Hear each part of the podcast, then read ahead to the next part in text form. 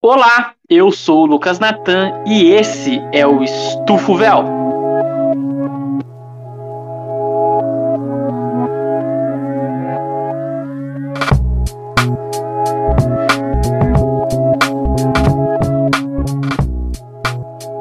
Se você não sabe quem sou eu, eu sou professor, historiador, podcaster e o Corinthians contratou geral. Geraldo. Geral, não é Geraldo não. Fala galerinha, aqui quem fala é ele, Altair Júnior, mais conhecido como Bruno Bertucci do ABC. E eu queria dizer aqui pra vocês que eu sou historiador também, sou podcaster. Não tô com Covid, fiz o teste hoje de novo. Tô tossindo que só desgraça. Talvez o meu pulmão fique aqui no, no episódio, mas vai valer a pena se você nos escutar. E queria dizer também pra vocês que o pai voltou pra casa. Cristiano Ronaldo é do Manchester United. E o Caleri Fala voltou... galera, fala galera. Senão o Altair fica falando aí o dia inteiro, vocês não conseguem escutar os outros amiguinhos aí. Que ele tá feliz. É, só queria dizer boa noite, né? Ou bom dia, boa tarde pra vocês. Eu sou o Renan, historiador, professor e fã do Roger Guedes. E queria dizer que o Manchester United que se cuide, porque nos próximos anos aí ele vai cruzeirar. Fala galera, aqui é o Rodrigo Canela, historiador com E de escola.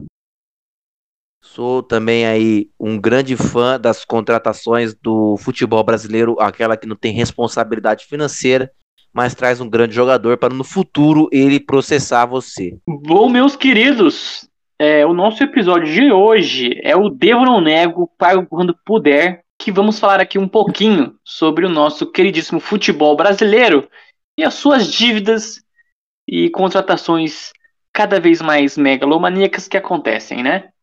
E é isso aí, vamos pro episódio Transição.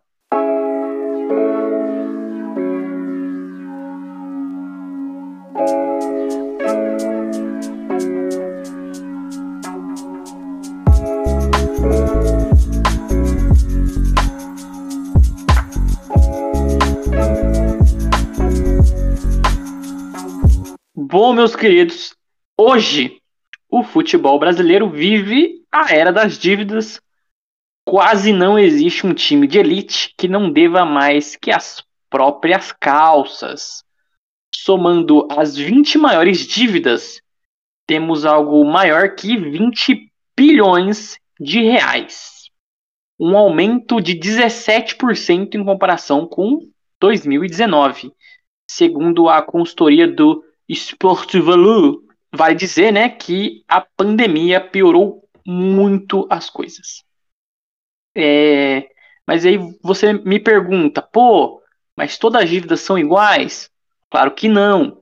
Existem vários fatores, né, que vão diferenciar uma dívida, mas os mais simples deles são se a dívida é de longo prazo ou se a dívida é de curto prazo, porque isso importa. Porque se você tiver que pagar é, 10 mil em 50 anos é uma coisa, agora 10 mil para amanhã é outra coisa. Outra coisa que é muito importante, o patrimônio, porque é, é, é, importante você ter patrimônio também quando você tem dívida, porque é, um, é uma segurança que você pode ter, né? E outro fator que é muito importante, que é patrimônio, é, que é potencial de arrecadação. A gente pode usar como exemplo aí nossos queridos Botafogo e Flamengo, né? Botafogo tem uma dívida muito grande, mas o potencial de arrecadamento dele não é tão grande assim. Enquanto a gente tem o Mengão, que o Mengão tem uma dívida considerável também, mas o potencial de arrecadação dele é enorme. Então, para ele pagar essa dívida, não, é, não vai ser tão impossível. Então todo mundo já aposta que essa dívida vai ser paga. Então o potencial de arrecadação também é muito importante. Então esses fatores é, diferenciam uma dívida, né? Se a dívida é de curto prazo, o patrimônio que o clube tem e o potencial dele, né, de fazer. Bom, agora eu vou pedir para o nosso querido Rodrigo Canela ler o ranking dos endividados para a gente. Veja o que encontrei. Opa, você escutou? você escutou falando aqui? É, véia surda. Ô, véia surda. Que foi, que foi? Bom, vamos lá. Ah, o ranking de endividados a gente tem, como o Nathan já explicou, eu acho também que um fator que deve ter potencializado o, o aumento das dívidas de alguns clubes é o, é a- o fator pandemia também e a má gestão. O primeiro colocado desse que os investidores desse, desse time, né, que é o Atlético Mineiro, a dívida é uma dívida planejada, né, mas isso não cabe discussão agora. O Cruzeiro é em segundo, ele deve 962 milhões de reais. O terceiro é o grande time aí que o Altair tá na, tá na torcida. Daqui uns dois, três anos deu uma grande felicidade para ele, que é o Corinthians. Vai dar. Deve na, Vai, casa dos, Corinthians! deve na casa dos 949 milhões. Botafogo também aí, infelizmente. Eu leio com uma grande tristeza isso aí. mano. Deve 946 milhões de reais. O Internacional vem em quinto, devendo 882 milhões. O Vasco em terceiro, deve 830 milhões. O Flamengo é o terceiro. sétimo. O Vasco em Sexto. Opa, Terceiro era o Corinthians aí. Vasco também é, É. terceiro. É que eu fiquei, é que eu fiquei na, na mente aí que eu esperando uma grande, grande notícia daqui a alguns anos. O Flamengo em sétimo deve 900, é, 900 não, né? 600. 680 milhões. O Fluminense deve 649 milhões em oitavo colocado. Em nono, São Paulo na casa do meio milhão e Metade do Daniel 750 Alves. milhões. em décimo, Palmeiras, 565 milhões. Décimo primeiro, o Santos, 539 milhões. Décimo segundo, o Grêmio, né, aí já a dívida um pouco mais embaixo, 390 milhões. Coritiba, que aí preocupante, o Coritiba. Preocupante porque eu, eu- não é um clube que, porra, não vai arrecadar. E, e quanto mais você não tem um time competitivo, mais você vai afundando lá na, na movediça. Coritiba Sim. deve 299 milhões. O Bahia, 267. Décimo quarto. Décimo quinto, o Atlético Paranaense, 200 milhões. O Red Bull em décimo sexto, é, com 144 milhões. E aí, uma exemplar aí, o Goiás, 60 milhões, ocupa o 17º lugar. 18º, o Fortaleza, com 38 milhões. 19º, o Atlético Goianiense, com 33 milhões. E o último colocado no ranking, que é- aí é um ranking a grande maioria não quer estar, ou pelo menos quer estar o mais baixo possível, é o Ceará, com 6 milhões de reais dívida. Cara, a gente, com esse ranking, né? Nosso querido ranking dos milhões, até o décimo primeiro é no mínimo meio milhão pra cima.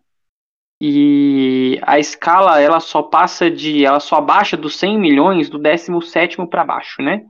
Então, no top 20, a gente só tem quatro times que devem menos que 100 milhões, né? O que é muita coisa.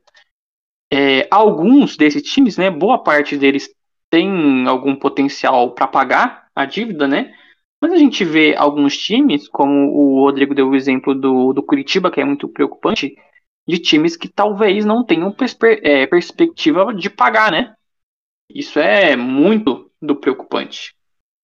Acredito que é isso aí mesmo, né? Que eu já dei uma falada, Natan comentou um pouco. Eu acho que eu olho aqui de maneira até sem muito respaldo para falar sobre isso, porque existem muitas, muitas muitos critérios, né? Que eu desconheço, particularmente, não domino. Porém, o Coritiba, eu acho que o, próprio Botafogo, é, eu vou colocar aí o mais perigoso, seguida do próprio Vasco. A gente bota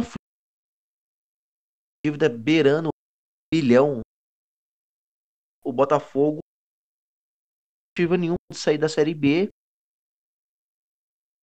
porra, eu não sei qual é a alternativa. Deve. É até assustador você imaginar. Claro, Pra com certeza. Corre o risco de ir pra Série C um- ao longo dos anos. Que for, pô, se vai subir, subir também, eu acho que é. É o ano de você ter certeza que vai acabar caindo. Ou tentar se segurar lá pra tentar pagar as dívidas. É porque. É até, até, pô, todo clube deve aqui, mas é até aceitável você estar devendo ali na casa dos 300 milhões. Mas pro Botafogo chegar na casa dos 300 milhões, dos 400 milhões, ele vai ter que perder pelo menos um milhão, mano. Então é bem pesado, né? Sim, Não. sim. E eu acho que o Botafogo, o esquema era fechar mesmo, porque nenhum dos maiores gestores do Brasil conseguiu dar jeito nele, né? Que foi o Felipe Neto. E o problema do tamanho da dívida do Botafogo, que é uma dívida do mais ou menos do tamanho da dívida do, do Corinthians, né? Poucos milhões de diferença, é que o Botafogo ele tem uma torcida que é praticamente regional. A torcida do Botafogo não é igual a do Flamengo, a do Vasco, que foge o estado, né? Então o potencial de arrecadamento do Botafogo não é tão grande assim. É grande, porque é um clube com muita torcida, mas não é grande pro tamanho da dívida dele, né? E é uma dívida beirando a um bilhão. Para normalizar essa dívida, né? Ele teria que fazer algo fantástico e tirar mais da metade. E é aquele negócio, né? Como que você tira esse mais da metade de onde, né? Vai tirar de onde? A gente teve o caso com o Vasco também, né? Recentemente. E o presidente falou que se o Vasco pagasse essa dívida, ele quebra. Porque ele não tem de onde tirar esses milhões, né? Olha, eu não vou falar do, dos termos mais técnicos, eu não conheço muito bem é, essas questão de superávit, déficit, enfim, todo esse negócio aí eu não, não conheço muito bem não, receita bruta, enfim. O que a gente pode falar, né, com mais precisão é do, do, do que a gente vê é, no decorrer do tempo, né? O Botafogo vem aí de pegando o seu exemplo do Botafogo, ele vem aí de, de um tempão, né? É, fazendo merda. A mesma coisa o Cruzeiro e a mesma coisa o Vasco. A gente sempre viu o Vasco com aquelas confusões em época de eleição, né? Quem não lembra de um bom tumulto em São Januário. É, então o que eu posso falar desses clubes é que os caras que comandam e gerenciam economicamente esses clubes, eles são um bando de safado. Porque não é possível você deixar um clube da, da- dessa grandeza, né? Citando esses três, chegar nessa situação. O Vasco não é a primeira vez que o Vasco está na, na segunda divisão. Não vai ser a última. Então acho que come, é, esse negócio, ah, mas os clubes estão se endividando mais atualmente, tá mesmo. Tá, a coisa tá ficando feia. A pandemia veio e piorou tudo. E parece que é um abismo aí sem, sem fundo aí para esses times. E tem outros indo aí na pegando rabeira aí. É, mas acho que é, o que a gente pode dizer é que a gestão desses times é, eu não sei, os caras ficam ricos constantemente e eu, como eu falei no episódio passado, sobra pro clube, né? Não, e lembrando que o Vasco revelou jogadores muito bons, né, nesses últimos 10 anos aí. O E não adiantou Coutinho, nada. O Thales Matheus Vital. Matheus Vital. Não, jogador bom, ele falou. Se não estiver falando, falando besteira, vendo Eurico antes de falecer, ia, ia sair, né? Da... Os caras a preço de banana. Então, e aí você tem uma diferença, né, dos clubes que devem bastante, como é o caso do Atlético. A gente vai falar do Corinthians, que é um caso à parte. Mas o Atlético, o Flamengo, o próprio São Paulo, você tem o Grêmio, e são, mas são clubes que devem, mas aí você tem um planejamento a longo prazo, né? É, e são clubes que arrecadam, arrecadam muito dinheiro. O Palmeiras estava na merda até 2013, conseguiu se reconstruir aí com o apoio extraordinário da Crefisa, né? Então você vê que os clubes que estão na ponta, eles também devem. Não é que eles não não devem, mas o, a diferença, né, eu acho que está no planejamento que eles fazem, é, visando a arrecadação. Aí, o sócio, o sócio torcedor do Palmeiras é muito forte também, né? Então, é, o, eu acho que o Atlético Mineiro também é um caso a ser esperado, né, para ver o que vai dar, porque eu acho que todos esses clubes que apostaram alto, eles tiveram retorno, né? O Atlético ainda não teve nenhum retorno, então a gente tem que esperar. É isso.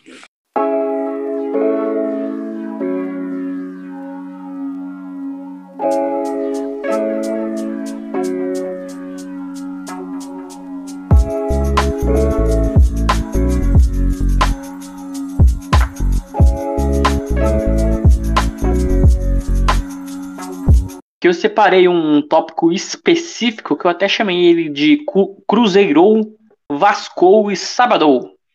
Que são clubes extremamente endividados que vivem hoje, né, a Série B. Sabadou? Botafogou. Sabadou. Sabadou. Então, o sábado tá na sábado tá na Série B. É, são clubes, né, que hoje, no dia 30 de 8 de 2021, estão na Série B.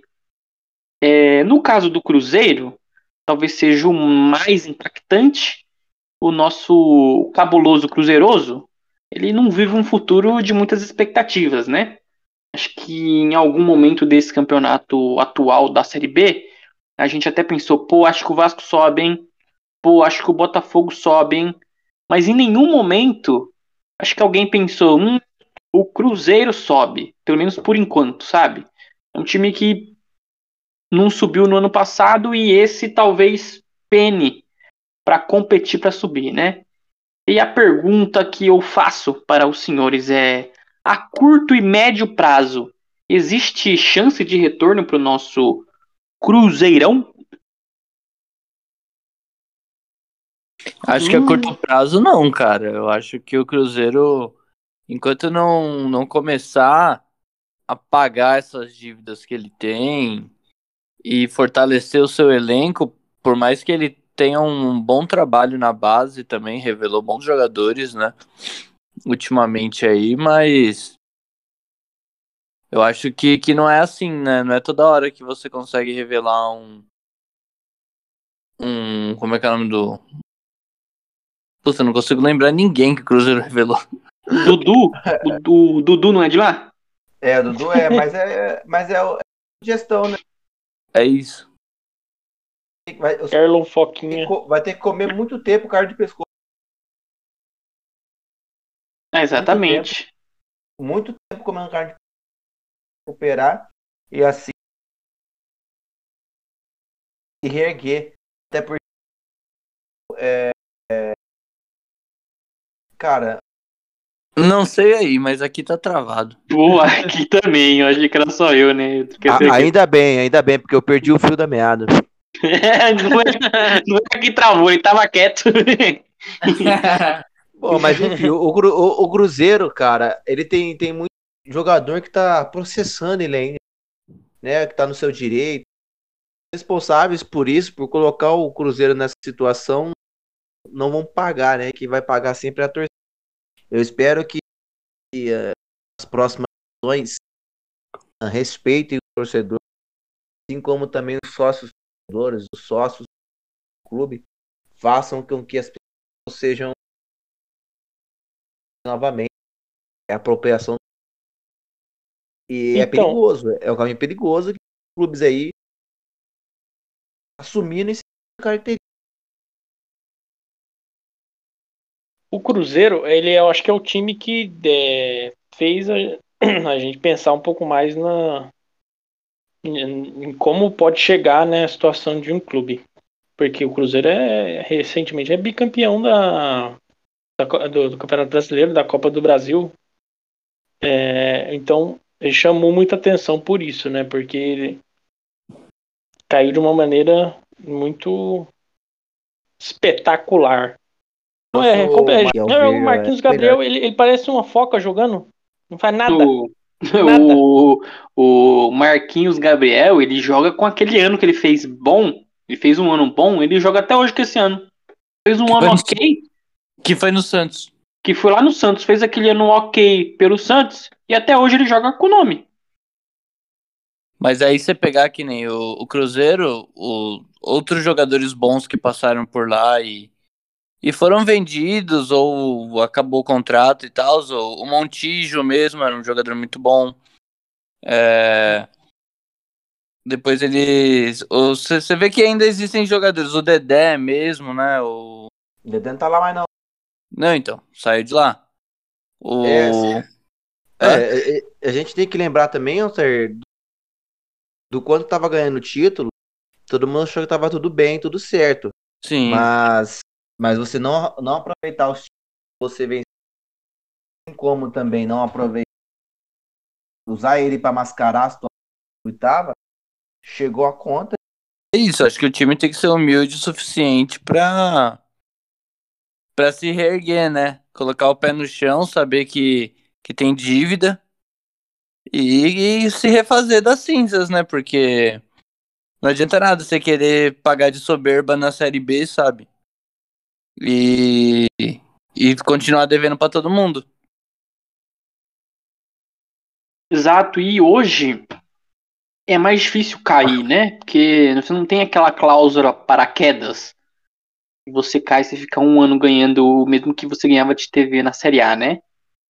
Então hoje é mais difícil cair. Hoje cair é muito mais impactante. E o Cruzeiro, ele viveu o máximo, né? Acho que é o ápice do, do endividamento, porque não é só o endividamento, deu o caso de polícia, é, foi assim, o completo, né? Acho que até hoje é o pior que podia acontecer foi o que aconteceu.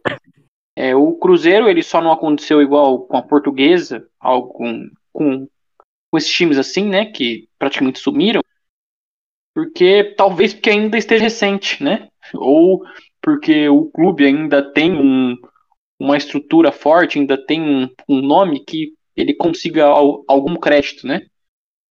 Porque o Cruzeiro ele tá no caminho terrível.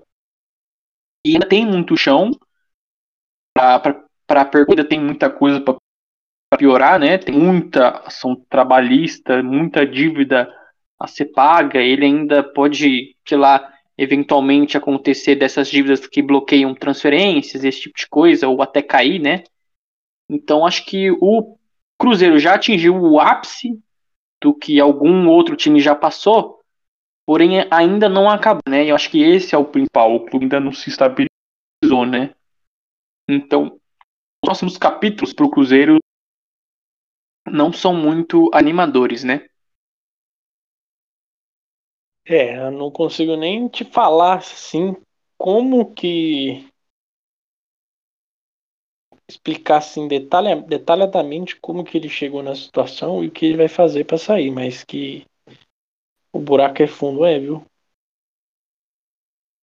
Fundo demais. E agora, falando, vamos saindo de Minas Gerais e indo diretamente para o Rio de Janeiro. É, Vasco e Botafogo são dois times aí que têm algumas dívidas de prazo, né? E aí a gente tem aquela questão, né? O quebra ou não quebra? E no caso do Botafogo eu tenho outra pergunta, se o Adnet é a salvação. Com certeza. Ele e o Hélio de la Penha. Esperança. Mais uma vez aí é, é dívida de tra- trabalhista do Vascão, hein? Esses dias Sim, saiu uma reportagem que ele que tá é, 93, 93 milhões, né? Nossa. Só de, de de dívida mesquinhagem, sabe? Só de, de pagar o o Iago Pikachu, por exemplo. É, é muita. Vai ter, vai, ainda vai ter, né? Porque acho que foi recente. O Vasco Não, tá. foi assim. O Vasco pegou um. Perdeu um, um processo de um cara que já se aposentou faz tempo, sabe? É, é, Coisas- é esse tipo de coisa, né? E aí. Não, e é, eles, o Vasco se manifestou em relação a essa dívida e disse que ela inviabiliza o funcionamento do clube, ou seja, Se for pra É. frente mesmo, é, encerra as atividades lá na, Exatamente. lá na colina lá. Aí, nessa pergunta que eu fiz, quebra ou não quebra, a gente existe chances reais desse time quebrar. Reais. Reais, dele Reais. fechar. E aí, se você pegar o, o percurso histórico, vai ter dado certinho que era pra quebrar mesmo. Porque o tanto de tempo que o Vasco vem nessa caminhada aí, Rodrigão pode falar melhor aí, né? Que é o grande rival dele. É, Eu acho que a última vez que eu vi o Vasco é, no alto mesmo foi em 2012, né? Quando ele brigou com. Lutou pelo título em 2011 e na Libertadores em 2012. Depois disso, eu não lembro mais do Vasco. Não teve a, prov- a pro- Tá travando o Rodrigão pra vocês também? O Rodrigão deu uma travada aí, hein? Opa! Se você- se você ti- times do Vasco, que, é, que depois de 2012 acabou caindo também, acredito eu que né, não aproveitou nada a questão da torcida, principalmente ano passado, do passado, ou retrasado, de um grande engajamento, foi em 2019, um grande engajamento da sua própria torcida. Ah, muita briga política, então isso é um grande mal para times brasileiros. Infelizmente também é um, um grande argumento para quem clubes em- e brigas políticas. Vocês vocês lembram o quanto sentimento do Botafogo, porque o Botafogo depois o Botafogo foi que foi grande, o gran- grande tombo, né, do, do Botafogo, né, pós era pós Dorf, né, e não deu para capitalizar muita coisa. Porém, com o Vasco, muita briga política. Não sei se vocês lembram também. ah, teve situações do Vasco, né, até eh, recentes aí, de decidir a justiça comum. Presidente dando golpe na própria chapa dele para ser é, capacho do Eurico, a do Eurico. Vasco é foi muito mais destruído internamente por brigas de poder, enquanto o clube ia definhando em campo e perdendo grandes joias, né? deixando de lapidar mais jogadores. Não digo um grande investimento. Porra, saiu um cara que vai vender assim. Mas é um cara que vai dar um retorno. Depois vai dar um retorno bom. Que você consiga ter o time saudável, mas não conseguiu justamente por essa briga interna desnecessária e que perdeu frente ao torcedor que Vasco principalmente só lamento os torcedores Mas é, teve, teve um caso, acho que no, no início desse ano aqui, porque é, o Vasco tava lutando pra cair, né? Como sempre. É, e aí essas, essas brigas né, políticas surgem bem no, no- nesse, nesse, nesse momento, para ajudar o clube né, dentro de campo. Teve um candidato à presidência do Vasco, se eu não me engano, na, na época, né? Que ele entrou com uma ação judicial é, eu não entendi por que, que ele fez isso, se tinha, é, tinha a ver com outra, outra, outra chapa, né? Mas ele queria é, diminuir os seguidores do, do, do time nas redes sociais, no, no- na- na TV lá, Vasco TV, se eu não me engano. E, e era algo para prejudicar o próprio clube. Eu não entendi muito bem quando eu li a reportagem, mas era exatamente o que ele queria fazer, por conta da outra chapa. bizarro É bizarro as coisas, sabe? tem que eles usam para tem tentar né? ganhar a disputa dentro do clube. A instabilidade no Vasco é bizarra. Eu nessa última eleição que teve, ela foi durante a pandemia, é, ou foi um pouco antes, enfim. O tempo nessa- nesses últimos dois anos é meio relativo. É, o Euriquinho, Euriquinho, se eu não me engano, é o filho do Eurico, queria bater no Campelo, no meio da Foi. eleição, cara. Isso é verdade, é. E a gente já tem caso de urna que sumiu, esse tipo de coisa. E aí, na última eleição, teve um que ganhou, depois teve outra, e aí ganhou outro. É, cara, é muito complicado. Acho que é o, o principal do Vasco é essa instabilidade dele, né, que é muito grande. É, ainda acho que ele tem um, um diferencial para o Botafogo, e o Vasco ele tem uma torcida nacional, a torcida do Vasco foge ao estado do Rio, e isso é muita vantagem, porque você consegue ter, além de mais torcedores, você consegue ter um engajamento maior, né? Então, nem aconteceu naquele ano que a torcida do Vasco comprou muito sócio torcedor, né? Porque é uma torcida grande que foge do seu estádio, do seu estado, né? E o Botafogo já não tem tanto isso. Acho que é até uma vantagem que o Vasco tem, né? Mas acho que são dois casos preocupantes, né? Porque se alguém falasse para pra, pra mim, né? Eu com oito anos de idade lá que o Vasco ia quebrar, eu ia, eu ia achar muito estranho, né? Eu jamais ia imaginar isso, né? É realmente. E não é de hoje que a gente vem falando dos clubes do Rio, né? Com exceção do, do Flamengo aí, talvez do Fluminense, mas. Realmente. Não há taça Guanabara que salve. Não há taça Guanabara que salve. Queria falar do Daniel Alves. Altair, chama a transição então. Chama o Daniel. Chama o Daniel, Altair. Transição para o Daniel Alves. Lá vem ele. O batuqueiro.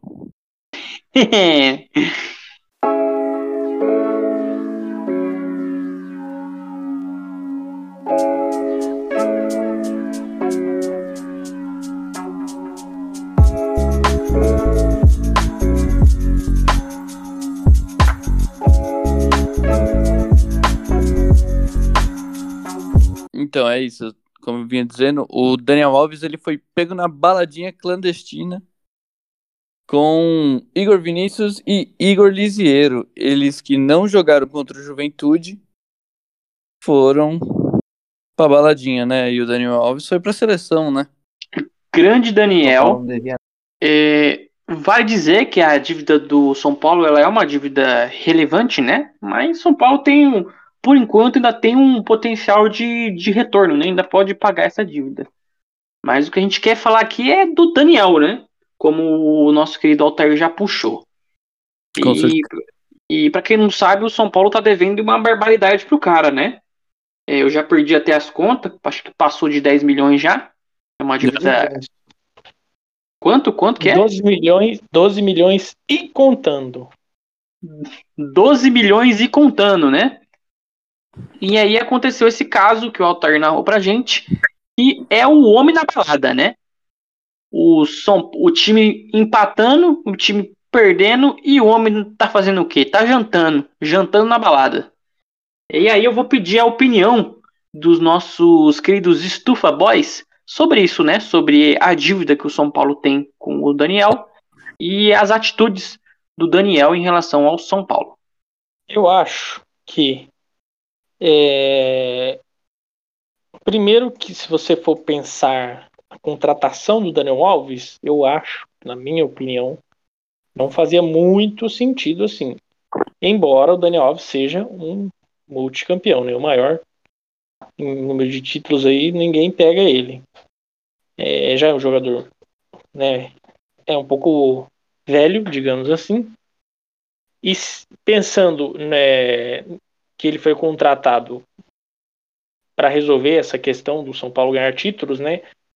Eu acho que tá essa crise, né, que se instalou, está muito relacionado a isso. Não deu certo muito a contratação dele.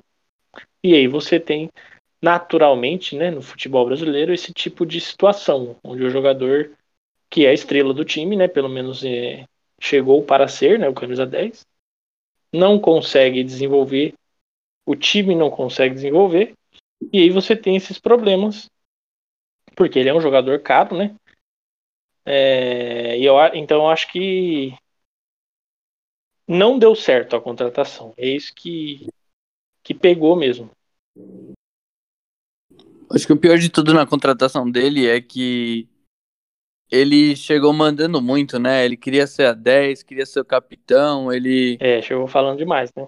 É, ele queria jogar de meio campo, aí quando o Diniz queria colocar ele para lateral, ele já não queria. Ele chegou bancando o Diniz, então eu acho que Ele pode ser o Daniel Alves, maior atleta de todos os tempos, maior vencedor, que não sei o quê. Mas o cara não é maior que o São Paulo, sabe? Uhum. E ele foi para as Olimpíadas, coisa que o Flamengo não liberou. O Pedro, por exemplo, e o, o, o São Paulo já liberou, né? Aí agora vai ter Copa das Confederações e tudo mais. E o São Paulo não tá se impondo em relação a isso, sabe? Você quer ir, vai, mano. A gente não vai brigar com você por causa disso. Vai desfalcar o time em, em jogos importantes? Vai. Mas vai, mano. Faz o que você quiser. E o cara chega e critica o São Paulo, fala que o São Paulo deixou a desejar em várias questões e o cara nunca pisou na bola com o São Paulo. Mas aí você vê dentro de campo o que o cara tá jogando. Aí você vê que que quando o São Paulo mais precisa, o cara tá machucado, aí o cara vai faz um um memezinho, o cara vai posta uma foto, o cara vai faz um, um, um tamborzinho, que não sei o quê. Aí fica difícil defender o homem, né? Eu gosto muito do Daniel Alves, acho ele um baita atleta. Mas ele não é maior que meu time. Nenhum jogador é. O Rogério Ceni não é, que é um dos maiores ídolos, sabe? Chato pra caralho. Rogério Ceni chato pra caralho. Cara, eu acho que as atitudes, né, do tá muito ligado com essa dívida, né? Porque eu acho que o, o São Paulo não tem muita moral pra apertar o cara, falar, pô, você não vai pra para Copa da Confederação, você não vai para as Olimpíadas, você não é pra você ficar tocando batuque quando o time tá perdendo, sei lá. E é complicado quando você tem uma dívida muito grande com o cara, né? Que a gente não tem perspectiva de, de pagamento nessa dívida, pelo menos por agora. Então é complicado você falar pro cara, pô, fica aqui, não vai para as Olimpíadas. E, e aí o cara fica nessa liberdade, né, de meter o louco. Eu acho que ficou essa relação, né? O São Paulo finge que paga e o Daniel Alves finge que joga. E nisso, quem se desgasta mesmo é a torcida. Porque a torcida vê o quem deveria ser o principal é, atleta do clube não jogando, enquanto o time tá perdendo ou sendo desclassificado, enfim, o cara tá na, tá na balada, o cara tá postando dancinha. Então, você vê que às vezes parece que ele tá meio fora de sintonia, sabe? Não- Uhum. é, ele até pode, é, ele até pode falar que garra, não sei o que, eu torço pro São Paulo desde criança, mas você vê que a sintonia não bate. O cara parece que não tem o. Talvez ele não passe, não passe aquele comprometimento que a torcida queira ver.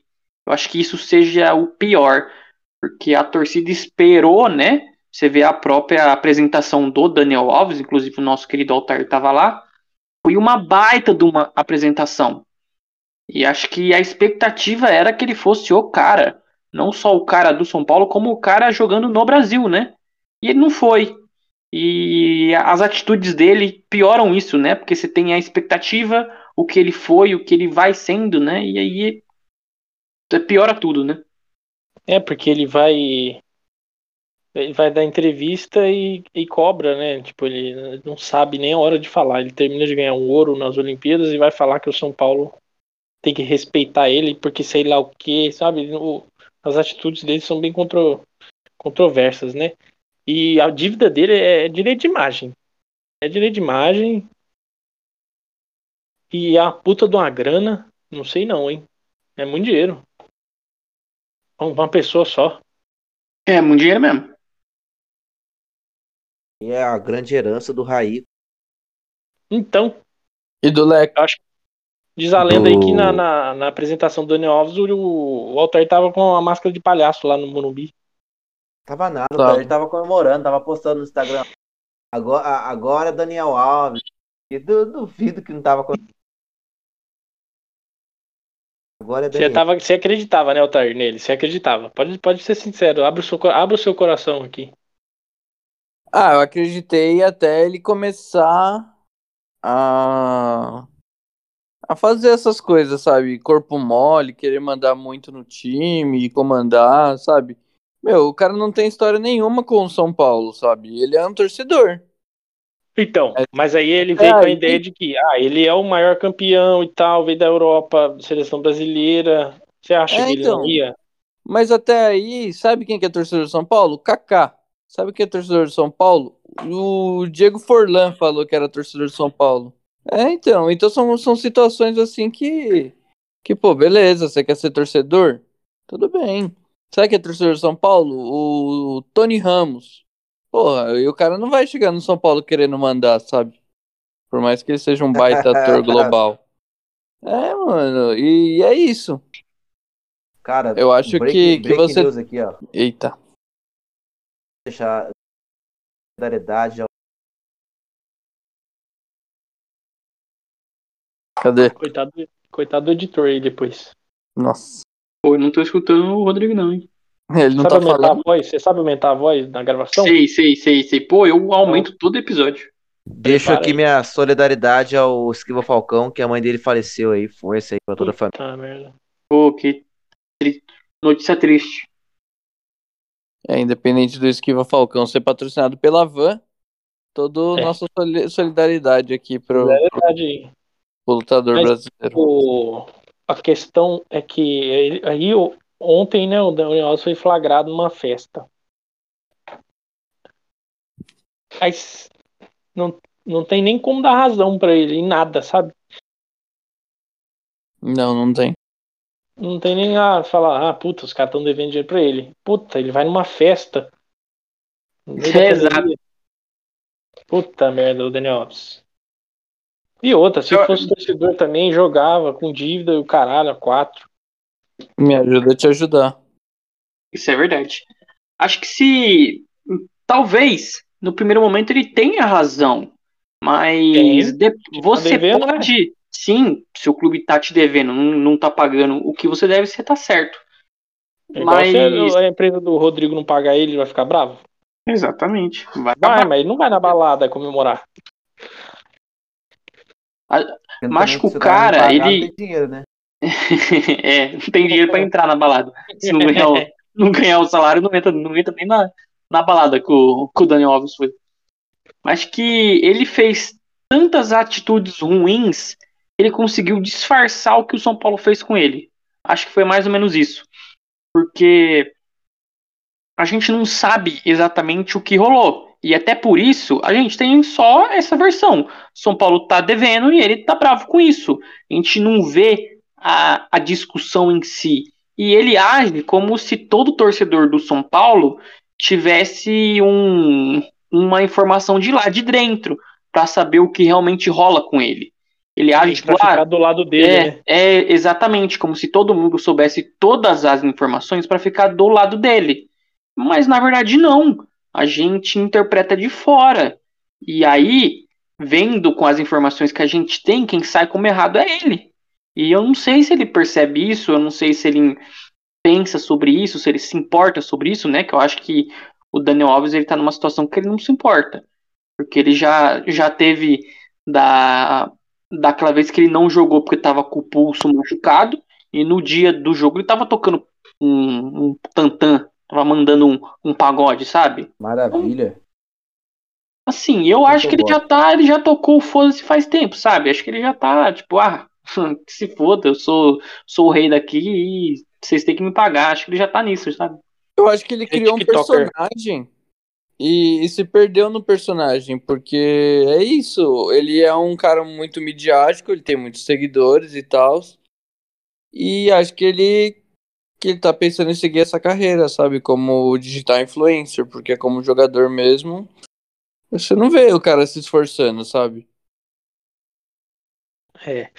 E é, infelizmente a passagem dele vai ficar marcada por, esse, por essas questões, né?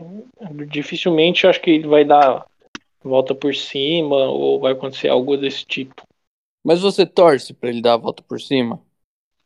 Não, eu torço pra ele continuar indo pra balada, fazendo a imagem ruim que ele tá fazendo, até porque eu não gosto dele. E nem de São Paulo. E é muito menos do São Paulo. Pra mim, o São Paulo pode dever pra ele muito mais dinheiro. Acho que tá pouco, inclusive. Tá certo. Você é um cara muito amargurado. Brincadeira, Altair. Não, não, não, não, eu falo só no privado pra você, tá? Eu É. acho que é uma situação difícil de se resolver, porque acho que muito mais pela parte do jogador. Porque Você vê a tristeza na voz do Altair. você vê, né? Você eu vê. acho que a, a diretoria do São Paulo acho que tá sendo até muito profissional com ele. Sim. Que se é o Andrei Sanches, meu amigo, ia pra, ia pra, ia, ia pra entrevista falar mal dele também. Se, se é o André Sanches, o São Paulo já tava fudido na dívida de novo. Mais ainda do que tá. Verdade. Mas vê se o Daniel Alves tava indo pra, pra balada. Não ia estar. Não Não, tava, ia tá. Não tava, Não tava tava. arrancarrado Não ia, da- não. danado. Tava, arran- ô, tava vídeo assim, ó, vazado dos Até, dois. é, até porque, tinha. até porque quem, resolve, quem resolve essas coisas na mídia é o Neto, né? Então ele já ia resolver isso aí pra nós. Isso é verdade. É isso. Falando de Coringão, a gente também tem que falar sobre o nosso querido Corinthians, né? Que O começo últimos- do fim. o começo do fim, ou o fim do começo. E a dívida do nosso querido Coringão, ela já está da, da gigante, já tá maior que o nosso goleirão Cássio, né? Outro O- patamar. Outro patamar, né? Já é outro patamar. É uma dívida ali do patamar de Botafogo, né? Mas o Corinthians, pelo menos, tem algumas vantagens que o Botafogo não tem, né? O Corinthians tem uma torcida muito grande, né? Segunda maior torcida do país, uma torcida que foge do seu estado. A maior vantagem é não ter o Felipe Neto. Não tem o Felipe Neto, exatamente. A gente tem o cara da Calunga. O E Felipe o- Neto. A gente tem o cara da Calunga e o cara da. Como chama? Que. Putz, que estampou a, a camisa. O cara do nome do. Do estádio, pô. Como chama aquele homem? Enfim, o cara que comprou. Mundial Saúde. Não, é a Ah, O Neoquímica? Neoquímica. Neoquímica, isso, Neoquímica. A gente tem o cara da Neoquímica e o cara da, da Calunga, né? Que Isso é, aí. Que, é os caras que, que, que põem dinheiro lá, né? Porque os caras que é doido. E, enfim, o Duílio, ele enxugou o elenco que ele mesmo contratou, né? Ele resolveu o trabalho que ele mesmo tinha feito. Mas, enfim, depois de destacar que ele teve que demitir o pessoal que ele mesmo contratou, ele conseguiu reduzir a folha salarial cons- consideravelmente, né? Ele reduziu em aproximadamente 4 milhões, um pouquinho mais, mas eu arredondei para 4 milhões. Contando com as novas contratações, é, Ren- Renato Augusto, Juliano e Roger Guedes. É, mas você pensa, pô, mas como assim? Ele, demite, ele vendeu um 3 gato pingado e tá pagando 4 milhões a menos, mesmo com esses caras? O que vale ressaltar que o Corinthians ele se livrou de mais de 30 jogadores. Ele tinha 90 no clube e hoje tem um pouco menos de 60, né? E com isso, os salários caíram bastante, porque tirou 30 jo é, jogadores já dá uma baita de uma ajuda. Mas vale considerar, né? Opa, opa, só. Você fala aí que logo logo vou ter que sair, né? Aí é uma parte importante lá e que você tá falando. O Vou cara vai sair dar o- por quê, mano? Vou fazer o cocô, velho. Esse tem o Não. campeonato dele. Ele vai jogar videogame. Pelo Eu vou amor dar de um- Deus, velho. Eu vou dar um parecer aqui do Rodrigo Capelo. O Natan fala do salário de novo. Eu vou dar um parecer aí. Seguinte, pegando o gancho, né, o arroio do Natan aí, sobre a questão dos, dos jogadores saírem, a, afrouxar a folha salarial, né? Eu vou ler aqui a, não sei como fala, mas a série de tweets aqui do Rodrigo Capelo, que é um jornalista espe- especializado em negócios do esporte, né? Ele sempre um review, É a Thread. thread, faz sempre um Thread. review do, de Thread. finanças.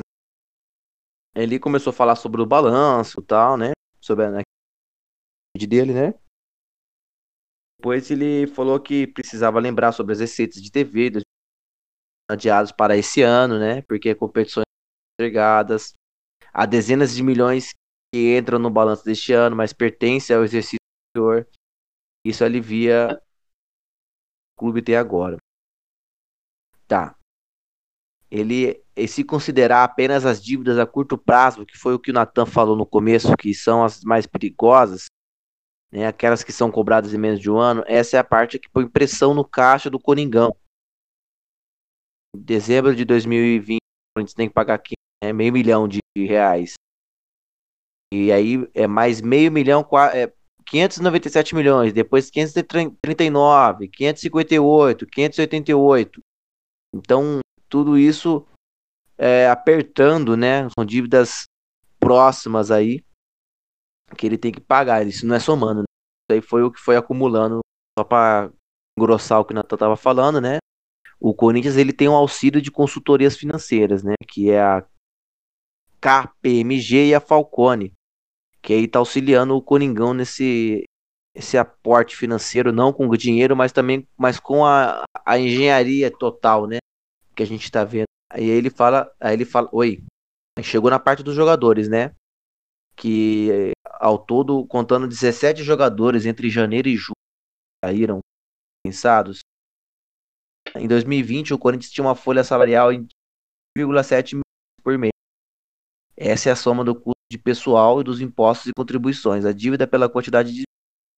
Em 2021, com o mesmo parâmetro, só que para o período entre janeiro e junho, a folha é, está entre 17,8 milhões de reais. Aí ele continua: se as saídas de atletas entre julho e agosto serem mesmo a folha, como alega a diretoria e o que foi ressaltado pelo Natan, só saberemos com acompanhamento dos próximos balanços. Só para lembrar que quais são esses jogadores: o Otero, né, o Toquinho, Gemerson, Ramiro, o Bruno Mendes, ótimo zagueiro aí, Sornosa, Natan e o Matheus Vidal, vai fazer muita falta pro Coringão aí. Bom, ele ele levantou pontos negativos. A receita com transferências ainda é muito baixa. O clube social continua a dar prejuízo e tirar dinheiro do futebol. E a folha, é, folha do salarial de clube social e esportes amadores também. É Bom, é isso. É uma bomba relógio. Né?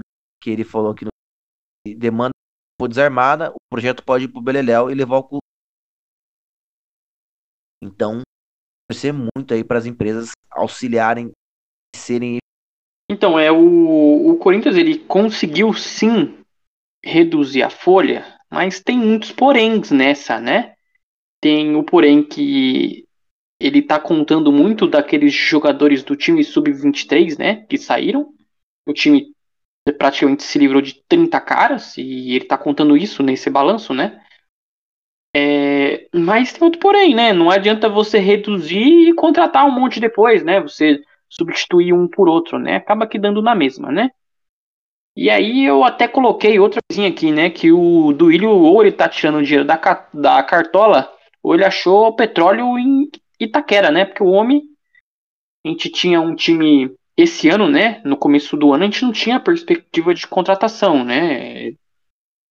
Acho que a ideia do Corinthians não seria contratar muita gente, contratou muito pouco, contratou peças é, isoladas, né?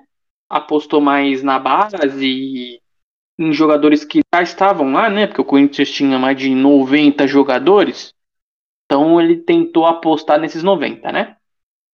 É, acabou que não deu certo, se livrou de muito desses 90 caras e começou a contratar gente, contratou muita gente, né? Contratou os mais famosos são os por enquanto os quatro, né? Que é Renato Augusto, Juliano, Roger Guedes e William, mas a gente teve mais, né? Teve aquele lateral que já jogou no, no Palmeiras e, pro, e provavelmente deve vir até mais, né? Tá se cogitando até Romero. E isso dá aquela espantada, né? De um time que no começo do ano tinha pouco dinheiro e parece que começou a ter dinheiro, né? E a gente dá até essa olhada, né? Essa saltada de olhos. Claro que o pessoal aqui do Estufa, como o torcedor do Corinthians, se anima quando chega uma contratação grande, né? A gente espera ver o cara jogando bem, mas a gente também pensa nesse porém do lado econômico, né? E a pergunta que eu vou fazer são duas perguntas, né? É, o Corinthians vai cruzeirar? E a segunda pergunta é se ele vai conseguir pagar o William e se o William vai jogar bem aqui no nosso Brasil. Vai, Sombra. Eu, eu queria dizer que quando veio o Ronaldo, né, que ele enganou o Flamengo, eu nem lembrava assim, falar, nossa, mas Corinthians tem dinheiro para pagar o Ronaldo? Nem passava pela minha cabeça isso. E hoje eu fico triste porque eu tenho que pensar nessas coisas, sabe? Não posso só ver os caras jogando futebol, não. Tem que pensar que meu time pode se fuder mais para frente. É, eu acho assim que é um investimento, né? Pesadíssimo aí. E a gente torce para dar certo, né? Senão a gente vai ter que queimar o carro do Duílio. É... Não sei qual que é o plano dele, se ele tá loucão da cabeça, se ele guarda dinheiro no colchão. É... Mas eu sei que não tem como deixar, não, não ficar né, um pouco animado, até porque a gente faz um tempão aí que não fica, né? Porque você vê Sid Clay, René Júnior, não é brincadeira Clayson. não, você tem, você tem pesadelo. Tem, tem. Não, não é Aí fácil você ver vê- Janderson, Cleison. Tio Cleito. É. Lembra do Cleito? Lembra do Cleito? Cleito, Cleito. Cleito É, era ruim demais. vê- Então, aí você vê Rosicei. Jogadores que que não são bons, né? Formando o time ali. E agora você vê esse, esse jogador chegando, agora o William e tal, você fica um pouco mais animado, mas você tem que pensar também que economicamente o Corinthians vai ter que conquistar títulos para não se fuder, né? Bom, na minha opinião, o William é um dos 10 maiores é, jogadores que o Corinthians revelou nos últimos, sei lá, 20, 30 anos aí. Vixe, fala os nove aí, outros. Bruno Bertucci, o Dentinho, o Boquita. Malcolm, Guita, o Lulinha. Fagner, Everton Ribeiro. Ah, o Everton Ribeiro era lateral no Corinthians, não jogava nada. Mas, não, você, você falou revelado, né? Não É. foi o que você falou? Ah, então tá bom. O Dodô,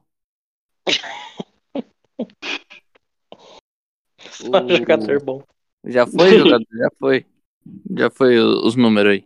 O Jô, o Jô, pô. já foi, já foi, já foi, já foi. Jô. Pode Mas, enfim. continuar. Eu gosto muito do William, ele jogava no Chelsea, que é um time que eu não gosto, mas eu sempre sei muito o, o, o jogo dele, né? Na época que ele foi pro Shakhtar também. É, agora no Arsenal, essa última temporada não foi tão bem, né? Mas também no Arsenal ninguém vai bem. Eu tenho dó Não. do, do Martin Odegar, que saiu do, do Real Madrid, pra ir pro Arsenal, e agora em definitivo, né? Mas é isso, eu acho que o Corinthians investiu muito bem no William. É, a minha. Acabar. A minha. Hã? Fala. Então não fala. É, a minha dúvida tá no, no Roger Guedes. Eu acho que o Roger Guedes é um jogador ok. Não, não sei se ele merece receber todo esse salário aí, não. Acho que o Juliano é um jogador muito bom também. Mas o Renato Augusto também foi uma boa contratação, né? Apesar de serem jogadores um pouco mais velhos, mais experientes. Acho que faz uma boa mescla aí com esse, esse elenco do Corinthians. O Roger Guedes vai ganhar. Ah, acho que tá por volta de um barão e meio também, o que o Daniel Alves ganha. Um barão e meio? É, isso porque é o Roger Guedes. É, Então, se você pensar que o Cleison ganha 400 pau, eu acho que é justo. O Igor Gomes ganha quase 500 conto também. É, Se, se, se o balanço é esse, se o, É. o Andrei do Vasco ganha 250 mil, eu acho que tá ok. É, por aí, né? É, é isso. Aí você vê que, que o São Paulo trouxe que nem o Caleri. O Caleri vai ganhar 600 conto. Então, O, o Gabriel, Nova, Gabriel Neves também aí tá vindo pra ganhar 500 conto. Então são jogadores assim que, tipo, são bons e estão no teto ali, né? Do, do, do, é verdade. do futebol brasileiro. Mas você tem Agora que pensar que o Caleri vai passar a metade do tempo no DM, né? É, o Gabriel Neves também. Acho que o São Paulo tá contratando o jogador em vez de comprar a fisioterapeuta. Tinha que comprar um, contratar um pai de santo pra achar onde que tá o sapo enterrado, porque tá foda, viu, mano? O cara Então, vestiu, o, vestiu a camisa do São Paulo, deu um estiramento na coxa. o Rigoni ainda tá segurando as pontas. Quê? O Rigoni tá segurando as pontas ainda. Então, o Rigoni é um milagre. Por o enquanto, Benítez não consegue jogar 40 minutos sem se machucar, né? Aí o Miranda, que tá indo bem pra caramba, o filho da puta do técnico de vocês vai e chama ele pra seleção. É, é foda mesmo. Mas eu fiquei feliz porque aí ele, ele não chamou o zagueirão, né? Do Coringão, que Ele Não, chamou o Hulk. Ele, ele chamou o Hulk, né? Chamou. Então, ele o tá ajudando. Ele tá ajudando o Coringão a ser campeão. É Com basicamente isso. certeza. Mas aí Mas o... o- o Hulk é um negócio também que eu gostaria de comentar, porque o, o salário dele é astronômico, sabe? Você pegar o Atlético Mineiro, é um dos times que mais deve, como é o time que mais deve no Brasil, não é? É Não o time que mais que o- ganha. que o Canela leu pra gente. Então você pega o time que mais deve no Brasil, tem um salário do Hulk, paga o salário do Nacho Fernandes, paga o salário do agora do Diego Costa. E não, eu tava vendo a, a folha salarial do Atlético. Você chuta quanto que é? Não faço ideia. Não, dá um chute aí que você imagina. Ah, mano, sei lá. só 50 que- milhões. Quanto? 50 milhões. 50 Não, milhões? Eu acho que é menos. Eu acho que é mais. E, Cara, é mais 50 milhões? Segundo as minhas fontes, segundo as minhas fontes aqui, vai pra base de 120 milhões. Meu Deus do céu. Ué, o Hulk ganha uma barbaridade. Mais três coxinhas, o quê? Caramba, velho. Deixa eu ver quanto que é a folha. É que eu não, é que eu não lembro de cabeça, mas a folha salarial do Corinthians, cara, que já é alta, não dá metade disso. Não, Deve eu acho que só, o- só o Hulk e o Diego Costa tá pra base de 30 milhões ali que eles vão ganhar. É isso mesmo. Cara, isso é muito alto, velho. É muito dinheiro, bicho. Isso é muito dinheiro. Nacho, Fer... Nacho Fernandes não é barato não também. Não é, não. Ah, e tem o Savarino, tem Tem outros. Savarino, tem o Vargas, velho. O Guilherme Arana também não ganha Guilherme pouca Arana. coisa. Mariano. Pois Hum. é. A folha salarial de 2020 do Corinthians, eu achei que foi de quase 15 milhões Nossa. por mês. Pra aquelas porra que tava lá, pelo amor de Pra Deus. aquelas porra que tava lá. Não, mas você faz a comparação com o. Com esse número que o Renan passou pra gente, né? É até astronômico. É bizarro. Galáctico. Co- A comparação, né? Dá pra pagar vários meses do, do Corinthians. Uhum. Mas só pra fechar o do Coringão mesmo, eu acho que é, é esperar pra ver, porque a gente não pode também ficar. E o que eu acho só não é estranho porque a gente já espera, né, quando o assunto é Corinthians, que a galera fica muito exaltada, né? Porque não pode acontecer nada. Por bem ou por ruim que mas é interessante todo mundo falando, né? Não, que o Corinthians tá devendo isso, aquilo, sei lá o quê. E aí eu fico feliz porque fazia tempo que eu não via um, um- umas contratações desse naipe. Sim, exatamente. Fazia tempo que não contratava, né? E Então. o que o Corinthians conseguiu pelo menos se livrar um pouco é que pagava muito para jogador muito ruim. É, a folha do Corinthians era maior que a folha atual e, e- pagava 90 jogadores. Ah, Tinha a terceira folha, a terceira é, maior folha do Brasil e era um time terrível. Você tinha 90 jogadores no elenco, que é muita gente. E aí acontecia o caso de ter 90 jogadores e no time titular ter três zagueiros. É esse e- tipo de coisa que o- acontecia, né? É, o, o camarada Alessandro Carequinha não sabia fazer contrato, eu acho. Porque ele fazia uns contratos com o Giovanni Augusto de cinco anos, parecendo que era o novo Mbappé, sabe? Uns contratos absurdos que o Corinthians tinha. Por isso que paga, paga, pagava até hoje o.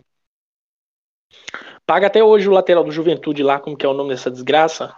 Mich é Michael, Michel Michel, Macedo. Michel Macedo. Sabe, é uns contratos que a- fica preso ao time e aí tem que emprestar. Sim, exatamente. Paga. Prefiro pagar um absurdo com quem presta do que quem não presta. Sim. Que o, o Corinthians teve muitas apostas ruins, né? Teve muito disso. É, quando ele não renovou com o Romero. Porque o Romero, a- assim, o Romero não é nenhum craque, mas ele é um cara que, pro que precisa, ele faz bem. No, é, no Corinthians ele jogou muita bola, isso é inegável. Ele era um cara que rendia muito ali. E era um cara com muita moral, né? E o Corinthians não renovou com o Romero porque tinha uma contratação à vista para aquela, pra aquela posição, né? E ele não queria é, pagar, sei lá, 500 mil pro Romero porque ia pagar 400 mil para outro cara. E esse cara foi o Everaldo. Então, o Corinthians teve apostas ruins. Preferiu pagar 400 mil pro Everaldo. E, e- e- são muitas escolhas ruins, né? Acho que o Corinthians chegou nesse patamar de folha salarial, tendo 90 caras pagando mais de 20 bilhões, porque tinha muita gente ruim. E era muito, assim, de 100 em 100 mil, você chega em 20 milhões, fácil. E era, Sim. e era o que o Corinthians tinha, né? E era só pé de rato. Ô, sem brincadeira, tem uns caras lá que é tão ruim que se juntar nós quatro aqui, nós joga melhor que os caras. Tá certo. Ó, tem um breaking news aqui, hein? O Santos Laguna vai vender para o Newcastle um jogador. Pra quem é antenado nos cinemas aí, nos filmes e gosta de futebol, vai entender que eu tô falando. O nome do jogador é Santiago Munhoz. Muito parecido com Santiago Munhes, aquele mexicano que jogava no Newcastle também do filme Gol, O Sonho Possível. Impossível, na verdade. Aí a galera tá falando. Presságio. É? Presságio, então. presságio. A galera Em tá breve, falando esse, que tem coisa em no meio breve- aí. em breve Caralho. ele tá no Real Madrid. Já não, pensou? o cara fez. a- O cara visualizou essa contratação na, na, na cartomante. Com certeza. Sabe que o Newcastle ele contratou só por causa do nome, né? Tomara, né? Então, Ó, o moleque é bom. Tava vendo aqui. O garoto é, é jogador mesmo. Bom, meus queridos, é, alguém tem mais algum comentário? Que eu acho que é, é, é isso. Acho que é isso, né? A gente fez um balanço aqui e deu para entender que hoje em dia é, a gente fala mais do extracampo, às vezes, né, do que do que acontece em campo mesmo, mas aí vamos depender do que rola nas quatro linhas aí para ver se se essas contratações aí vão dar certo no Coringão e nos outros times. Eu acho que a o panorama aí é de desgraça mesmo, principalmente no Cruzeiro, não tem muito o que fazer não, a não ser dar risada. É isso. É isso. Bom, eu já vou me despedindo por aqui. Agradeço quem assistiu a gente nesse episódio. Quem assistiu, não, né? Quem escutou a gente nesse episódio. É, mando um abraço para o o William. É, e voltou para casa, né? Voltou para casa. Um beijo para quem tá nos escutando. Tchau, galera. E que o último escolha a música. Eu acho que escolher a música é uma responsabilidade muito grande. Ainda mais pra mim, que estou debilitado. Tomei injeção na bunda, estou dolorido. Então, vou deixar aqui o meu tchau. Um forte abraço para todos vocês. Continue se cuidando, galera. É... que mais que eu ia falar? Ah, vamos torcer para o Manchester United, porque agora o Cristiano Ronaldo voltou para casa. E a Champions League vai ficar pequena, hein? E agora com o Caleri e o Gabriel Neves também, só o Coringão pode parar o São Paulo.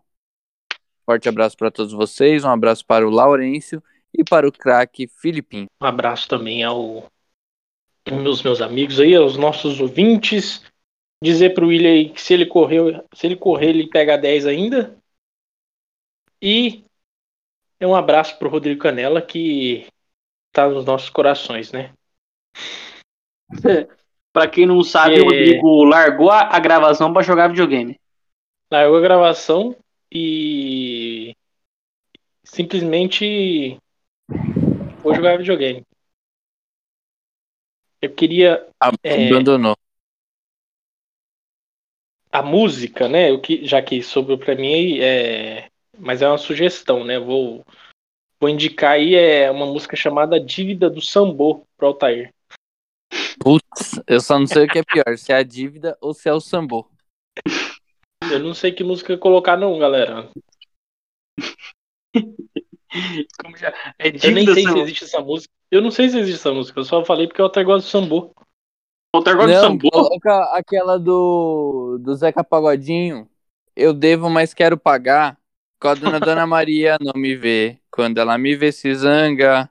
Eu tô devendo pra Dona Maria da quitanda. Tá ruim pra mim. Chego até passar de pano. Acho que é. Acho que é Vou essa. pesquisar aqui. O nome da música é Tá Ruim, mas tá bom. É, tá ruim, mas tá bom. Eu tenho fé que a vida vai melhorar. Oi, segura as contas, seu Zé. Eu devo, mas quero pagar. Zeca Pa-. É isso aí, galera.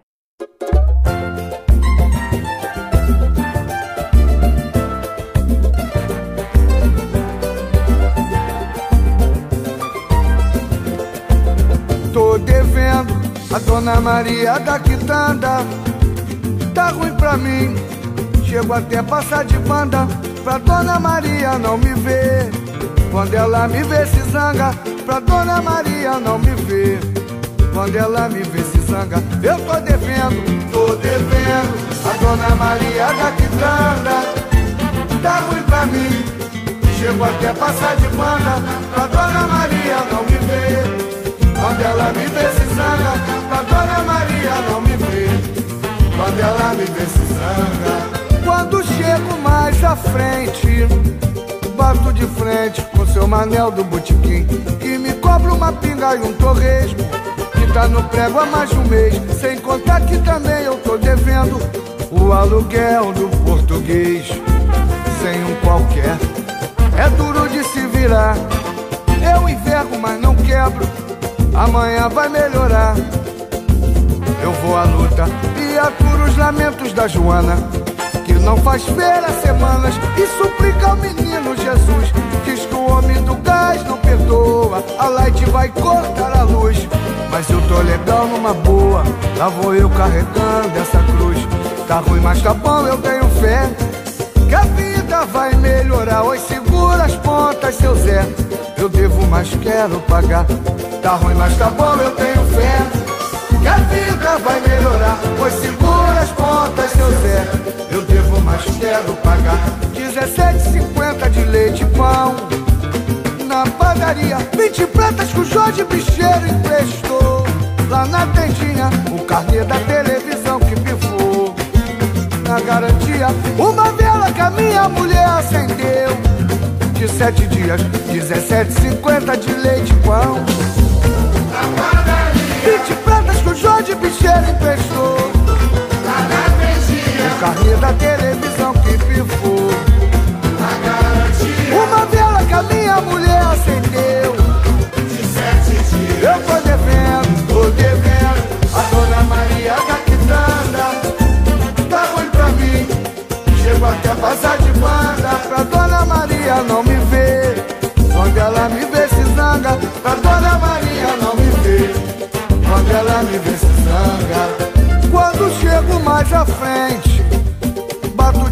de frente com seu manel do botequim.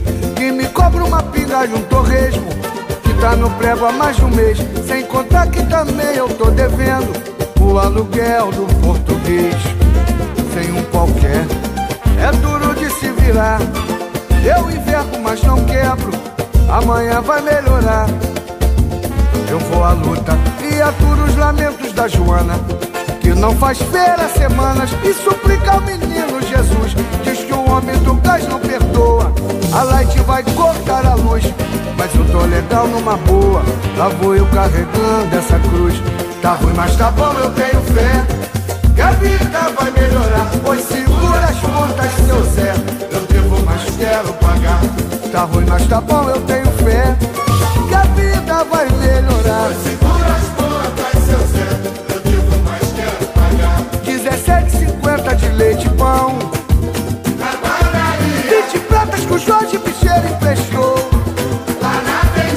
carne da televisão que pifou. Uma vela que a minha mulher acendeu. De sete dias. 17, de leite pão. Vinte pratas que o Jorge Bicheiro emprestou. O carne da televisão que pifou.